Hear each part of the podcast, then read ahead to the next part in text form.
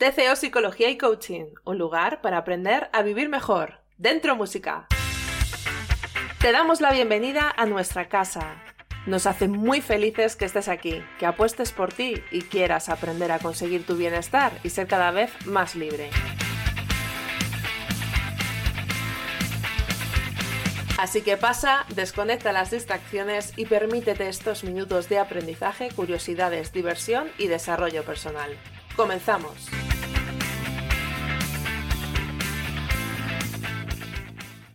Muy buenas, ¿qué tal? ¿Cómo estás? Yo estoy encantada de continuar un día más aquí en el podcast de TCO Psicología y Coaching. Y vamos a seguir hablando de este temazo que no me cansaré nunca porque es súper, súper importante, que es la autoestima. La semana pasada estuvimos viendo la definición de autoestima, comparándola con esa definición que hace la RAE, en la que equipara autoestima con valoración. Y ya vimos que no es lo mismo, que la autoestima tiene un montón de componentes, uno de ellos efectivamente es la autovaloración, pero esta definición estaba dejando de lado muchos componentes muy importantes. Y también estuvimos hablando de autoestima y valor. Esa tendencia a, bueno, pues buscar el amor de los demás o creer que valemos más cuantas más cosas hagamos, cuantas más cosas consigamos, como si tuviéramos que merecernos de alguna forma ese amor, lo que nos hace entrar en bucles que nunca se acaban, ya que nunca puedes dejar de hacer más cosas, siempre puedes hacer más y siempre te pueden querer más y además siempre tienes esa sensación como de vacío, ¿no? De nunca llego a sentirme bien, nunca llego a pensar que valgo infinito, que valgo el tope. Y esa es una de las cosas que hoy quería hablar. Este podcast va a ser muy breve. Bueno, supongo, porque luego ya sabes que yo me pongo a hablar y, y, a veces no. Pero voy a intentar que sea breve, porque simplemente quiero hablar de autoestima versus amor propio. A mí me han preguntado si autoestima y amor propio es lo mismo. Bueno, yo no sé para el resto de, de los psicólogos, pero para mí se asemejan bastante. De hecho, a mí me mola mucho el término amor propio eh, porque creo que se entiende mejor. Un amor propio no debería merecerse. Tampoco debería tener un nivel, un baremo, ¿no? ¿Cuánto te quieres? De hecho, vamos a hacer eso. Párate un segundo y piensa cuánto te quieres. ¿Qué palabras te salen? Me quiero mucho, me quiero poco, me quiero regular, me quiero bien, me quiero mal. De 0 a 100, ¿cuánto te quieres? ¿Un 90? ¿Un 80? ¿Un 50? ¿Y qué tendría que ocurrir para que te quisieras un 100? ¿Qué tendría que pasar? ¿Qué tendrías que conseguir? ¿Cómo tendrías que ser para poder valer un 100? Y que te puedas querer un 100. Cuando ponemos esta serie de ejemplos, no sé a ti, a mí me resulta bastante ridículo. Porque estamos intentando poner una medida a un término que no debería ser medido.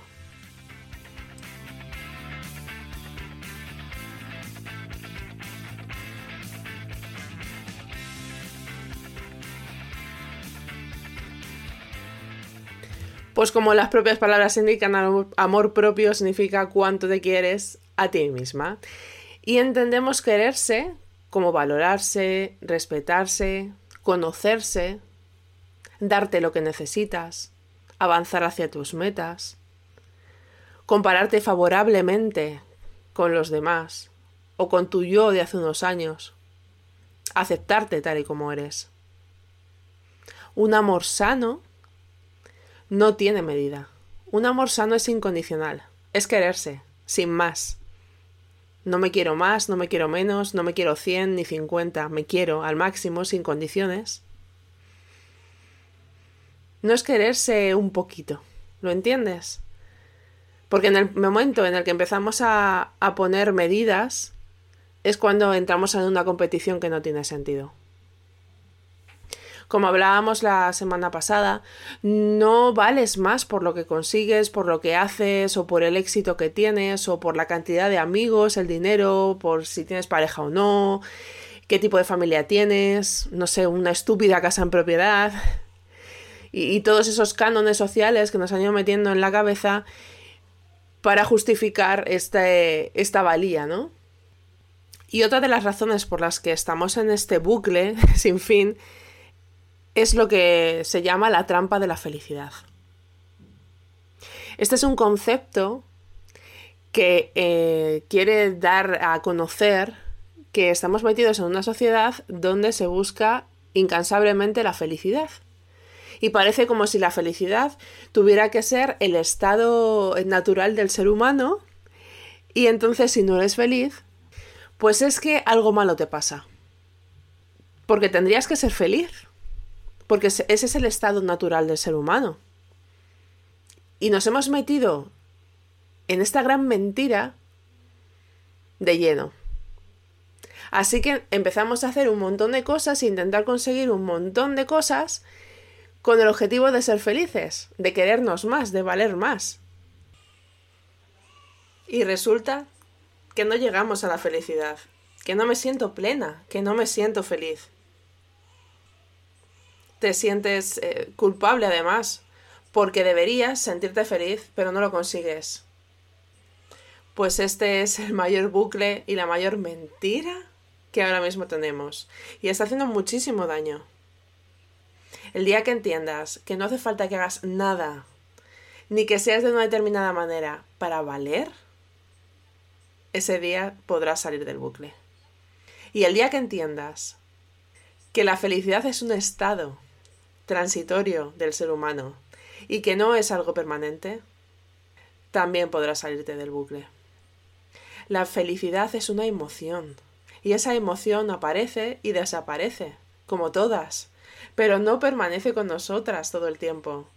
Tú no te sientes triste 24/7, ni feliz, ni ansiosa, ni sorprendida. Ninguna de las emociones es permanente. De hecho, todas eh, se rigen por la curva de la emoción. Todas tienen el mismo desarrollo. Van subiendo paulatinamente hasta un nivel superior y luego van bajando de nuevo. Es decir, la tristeza empieza poco a poco, va subiendo y luego baja. Ansiedad empieza poco a poco, va subiendo y luego baja. Todas tienen un pico. La felicidad también. Cuando estamos en una situación que nos genera felicidad, esa felicidad aparece, tiene un punto máximo y luego se desvanece. Luego se va. Pero queremos que permanezca con nosotros. El resto de emociones no, no pasa nada, pero la felicidad sí, que esté ahí, que se comporte de manera diferente. Pues no, no, amiga. Esto no funciona así, porque la biología es lo que es, y las emociones funcionan de esta manera. Con lo cual no puedes pedir que la felicidad se mantenga durante todo ese tiempo. De hecho, no sería algo lógico y no sería algo biológicamente plausible. ¿Te está gustando el contenido? Si te gusta el contenido, entonces no te olvides de darle a like y suscribirte.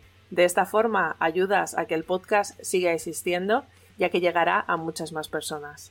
Si te gusta el contenido libre, gratuito y de calidad, esta es la forma de demostrarlo. Muchísimas gracias. Lo que sí que podemos tener, y se puede mantener durante el tiempo, es un estado de bienestar. Bienestar, tranquilidad. Y eso es lo que siempre hablo con mis pacientes, porque todo el mundo, o si no, el 90% de las personas llegan a terapia diciendo no soy feliz y mi objetivo es ser feliz o debería ser feliz, me gustaría ser feliz, hay un problema porque no soy feliz. Y yo les digo, sí, el problema es que estás buscando, estás persiguiendo algo que es una quimera.